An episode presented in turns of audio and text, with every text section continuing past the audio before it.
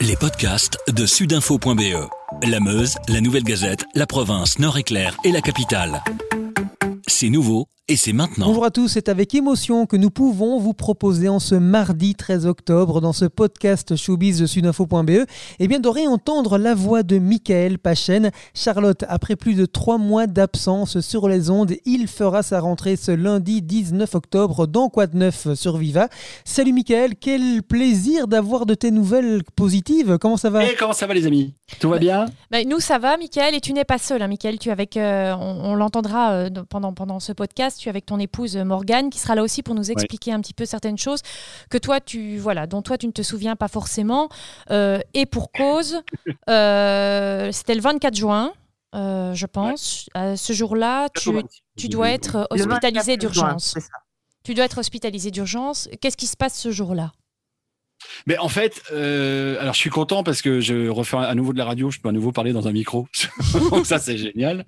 Euh, merci de, de, de, prendre de mes nouvelles. Euh, Ça, me- ça me touche beaucoup. En, fait, j'ai eu une complication liée à, une, une, maladie chronique que j'ai qui s'appelle le diabète. hein. On est nombreux à en souffrir malheureusement.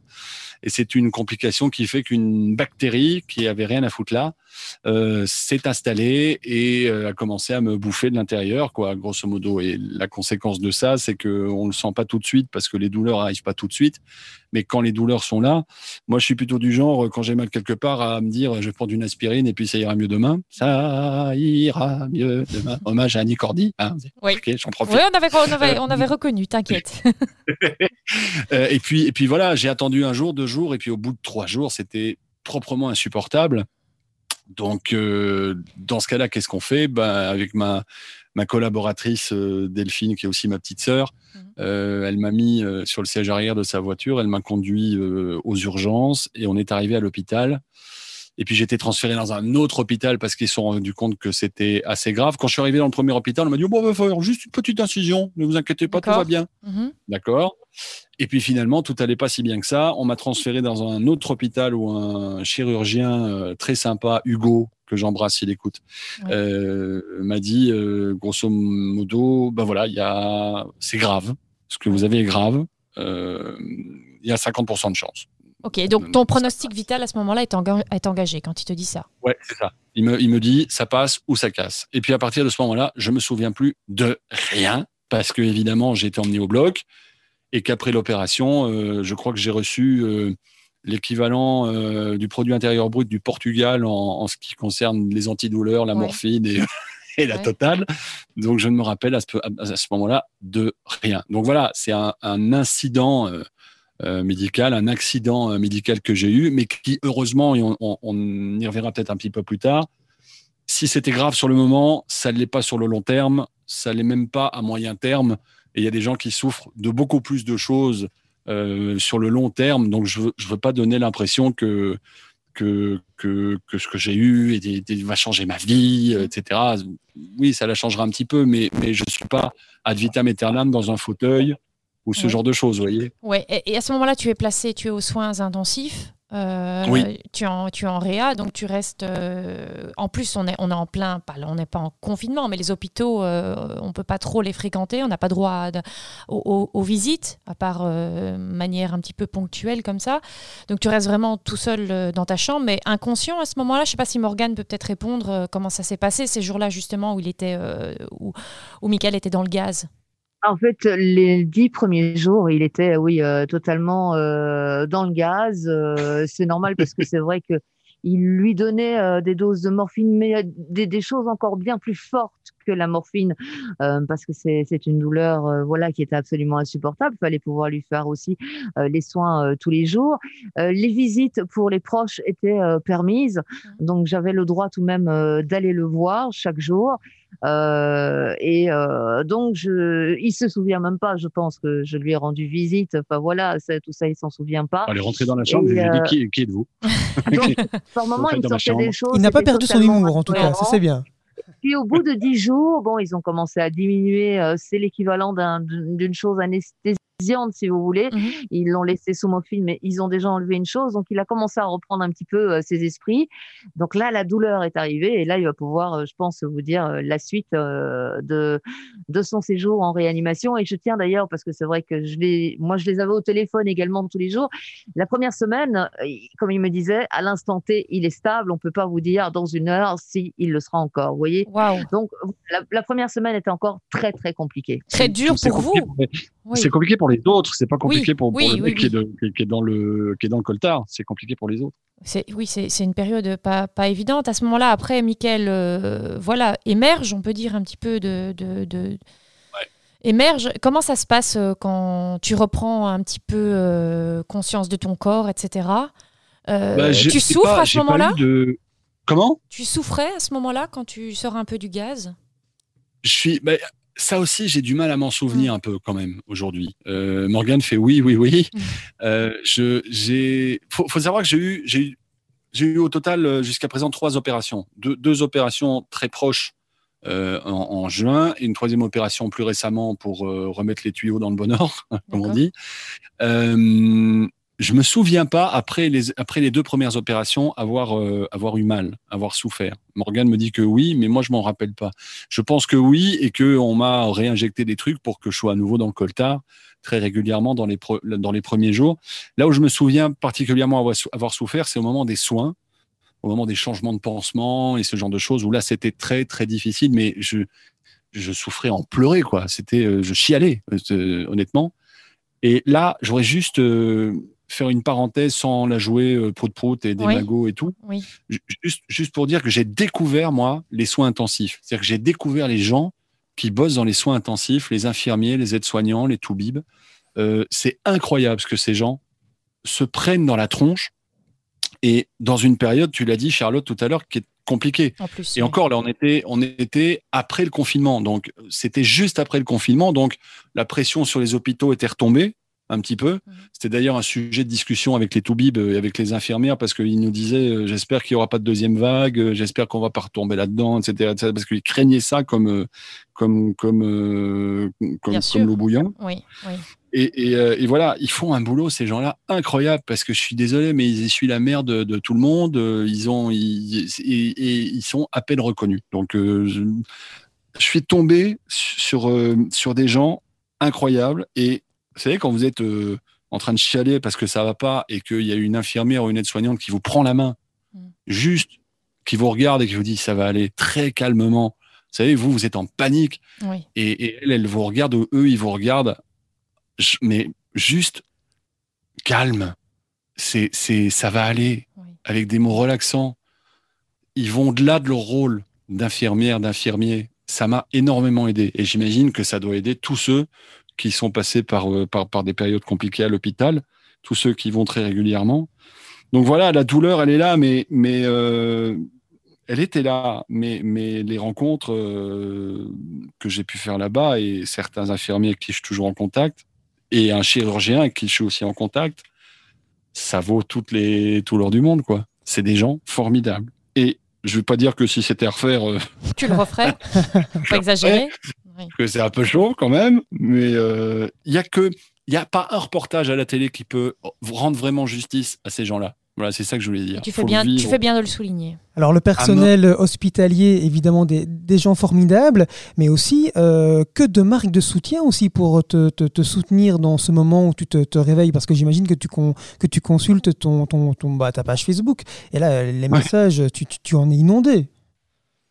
Ouais, j'ai même. euh, alors ça, c'est, ça m'a énormément touché. C'est comme quand j'avais quitté RTL il y a un an, quoi. J'avais reçu euh, plein de messages, et là, euh, les gens étaient vraiment inquiets, s'inquiètent pour moi.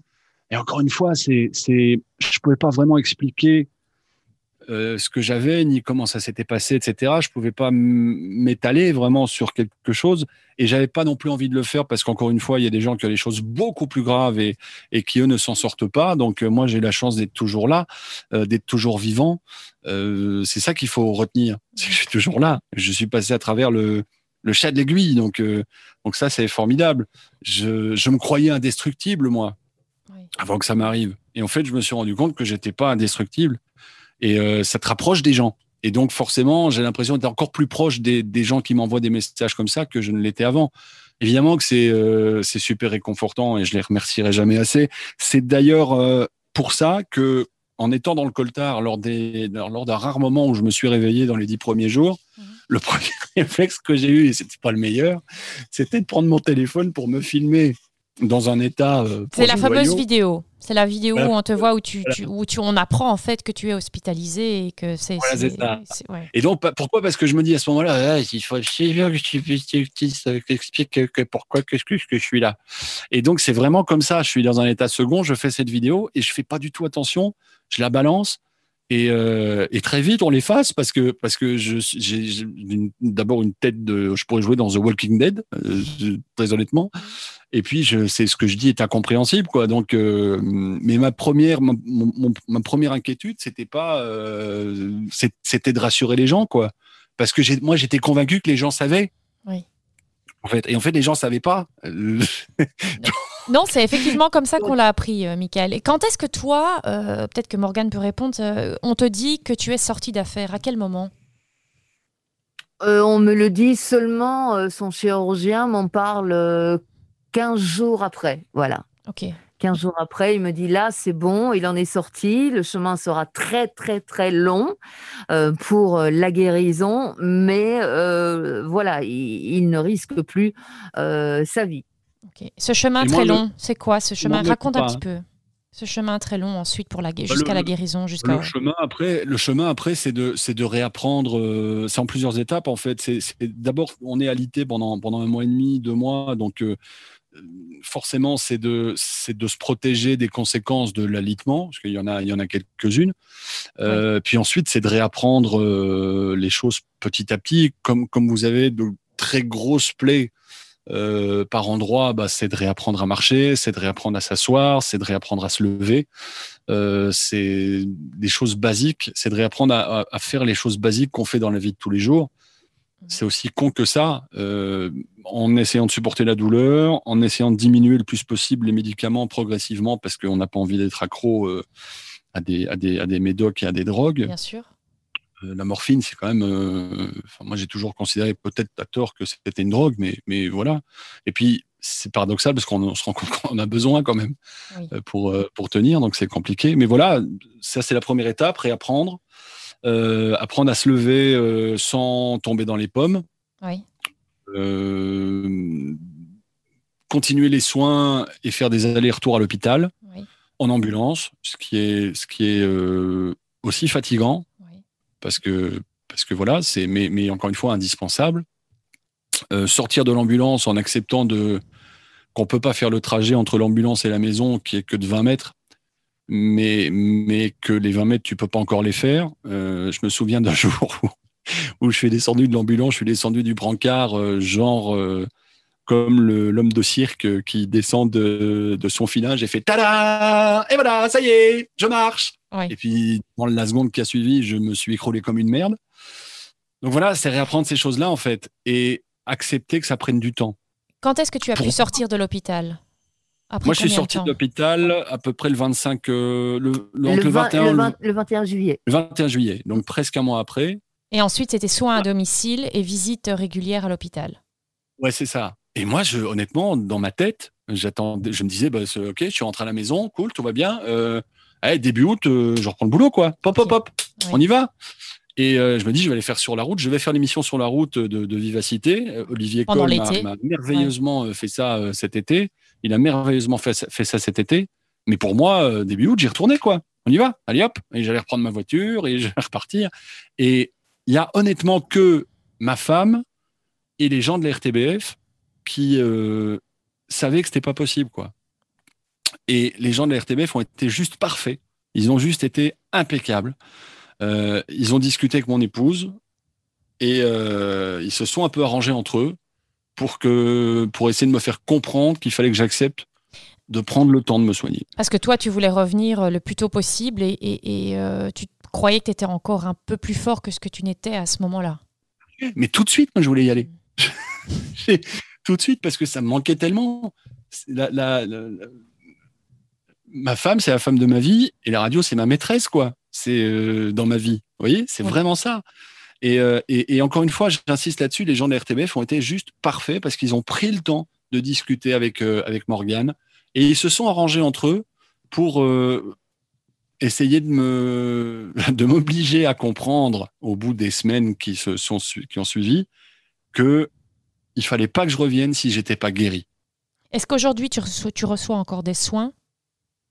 Oui, je reçois encore des soins, mais qui sont beaucoup moins importants que, que, que ceux que j'ai eus euh, au mois de juillet, au mois d'août et, euh, et, au mois de septembre. Aujourd'hui, c'est de l'entretien, quoi. On mmh. fait le, c'est comme aller au garage, euh, on, je, on voir le pot d'échappement.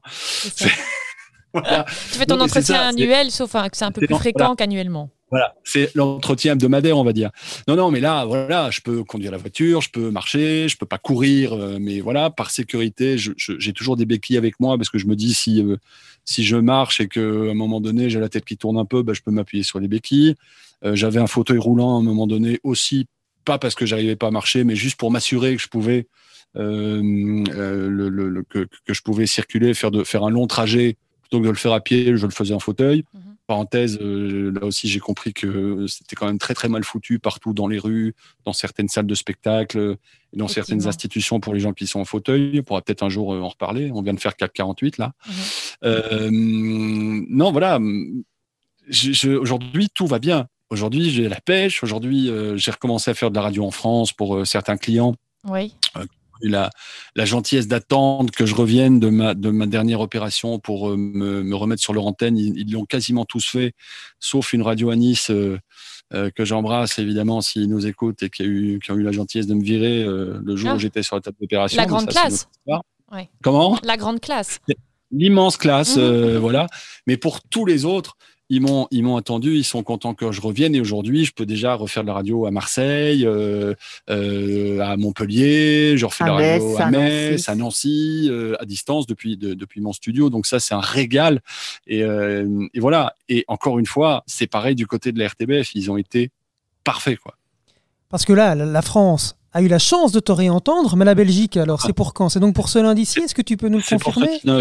C'est pour ce lundi 19. Je reprends quoi de neuf euh, entre 16h et 18h avec mon François de Namur euh, adoré. Et, euh, et, je reprends les enregistrements des, des, enfants de cœur aussi. As-tu déjà pensé à la toute première chose que tu vas dire lundi sur le coup de 16h03 aux auditeurs de Via Cité? Non, j'en sais rien. Si, j'ai bonjour déjà, parce que je suis un garçon poli.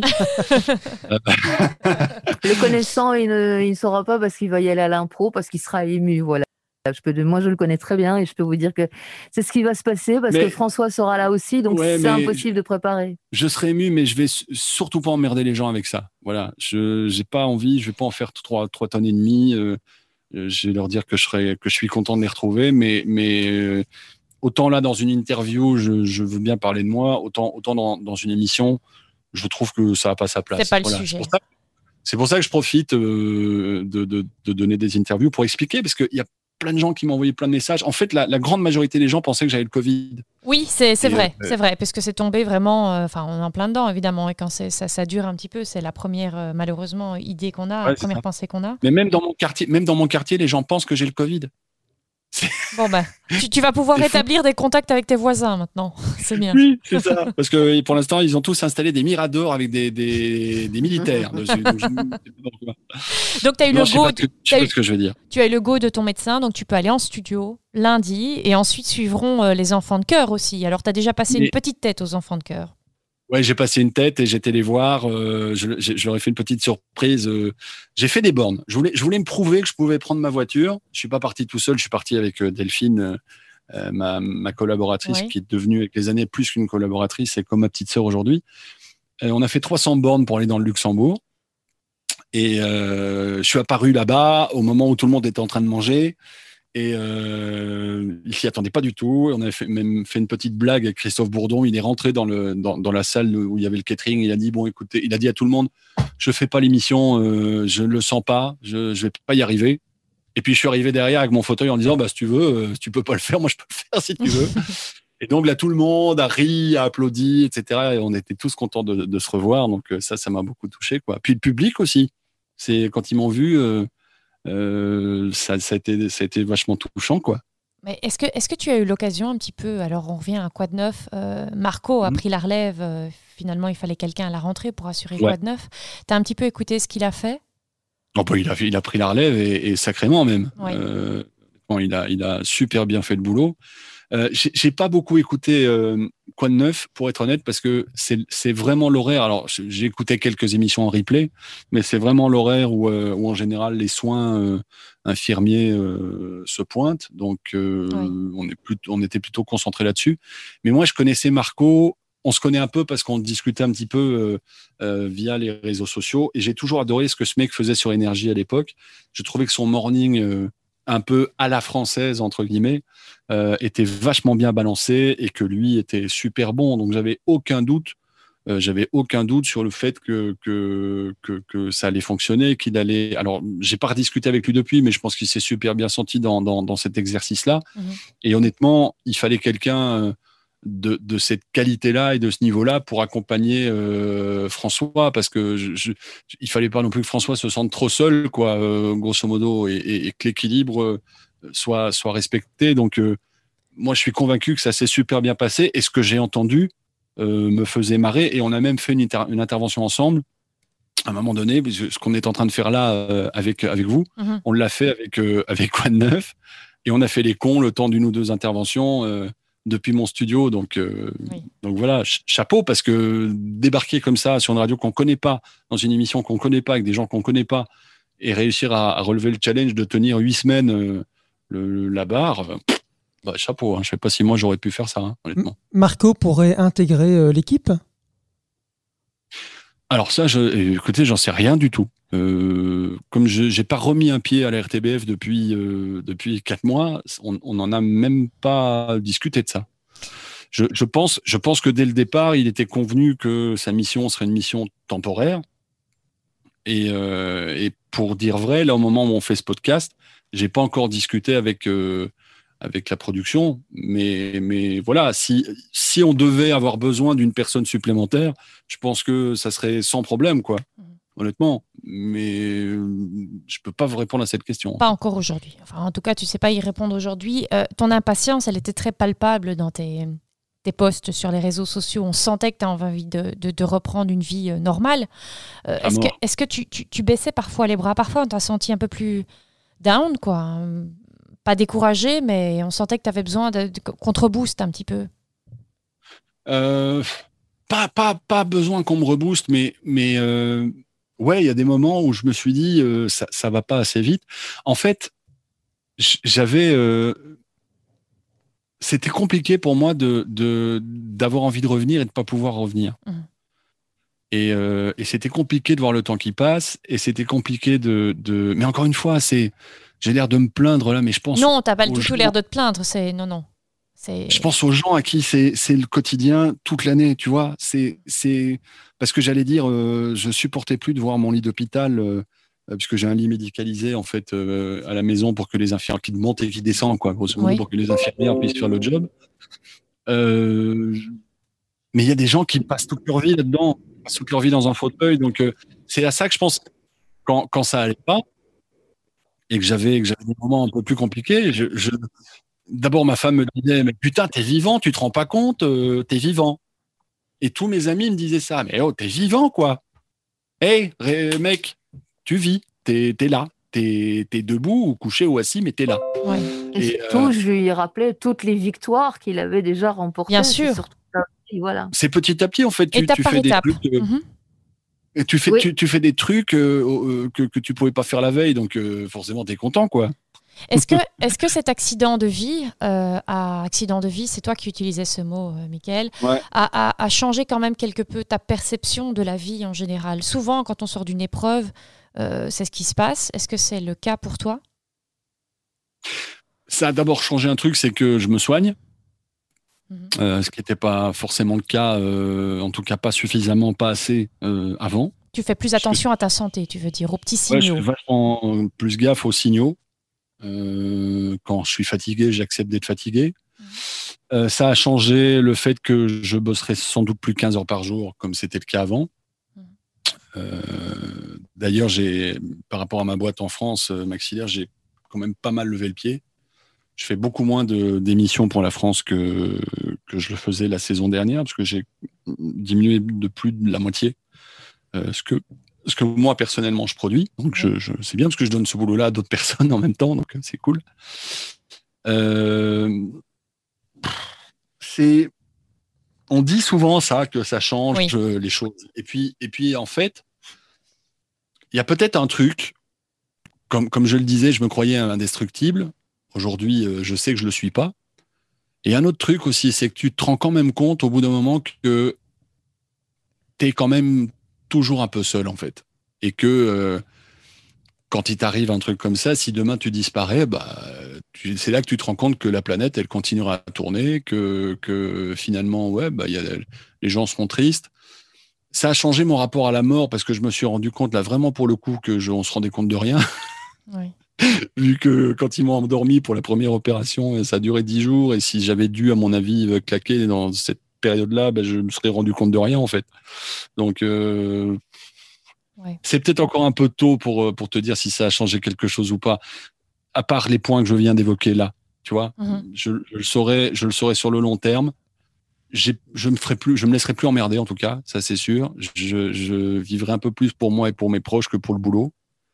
Je crois, hein. Oui. Mais je te dis ça maintenant, et si ça se trouve demain, euh, et pareil, si ça je... se tombe, et si ça se, et si ça tombe euh, le mardi, euh, un jour après ta reprise, Morgane te dira d'un petit peu lever le pied. Voilà. Bah, ouais, mais ça sera trop tard parce que j'aurais tout repris.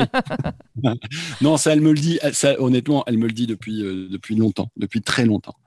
Mais c'est le genre d'avertissement que j'ai pas voulu écouter, et, et c'est peut-être ce qui ce qui a provoqué ça, quoi. En tout cas, je ne sais pas ce que tu en penses, Charlotte, mais moi, on, on vient d'entendre Mickaël pendant 25 minutes.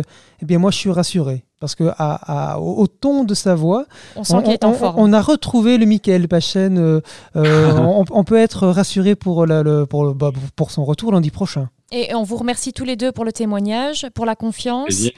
Et euh, rendez-vous lundi sur Viva, 16h, Mickaël. Ouais, 16 heures avec euh, François, avec toute l'équipe. Euh, je, je, ne sais pas du tout. Je vais, je, sais pas, on a des réunions cette semaine et je ne sais pas du tout. Euh, il faut que je me rappelle de cette émission. Comment ça marche? Alors, Comment ça Tu retrouveras tes marques facilement, je crois. Quoi de neuf C'est ça. Quoi de neuf bon, 16 heures, Vivacité. Mais merci. Merci en tout cas de m'avoir permis d'expliquer aux, aux, aux, aux, gens qui, qui ont la, la, gentillesse de s'intéresser à ma petite personne.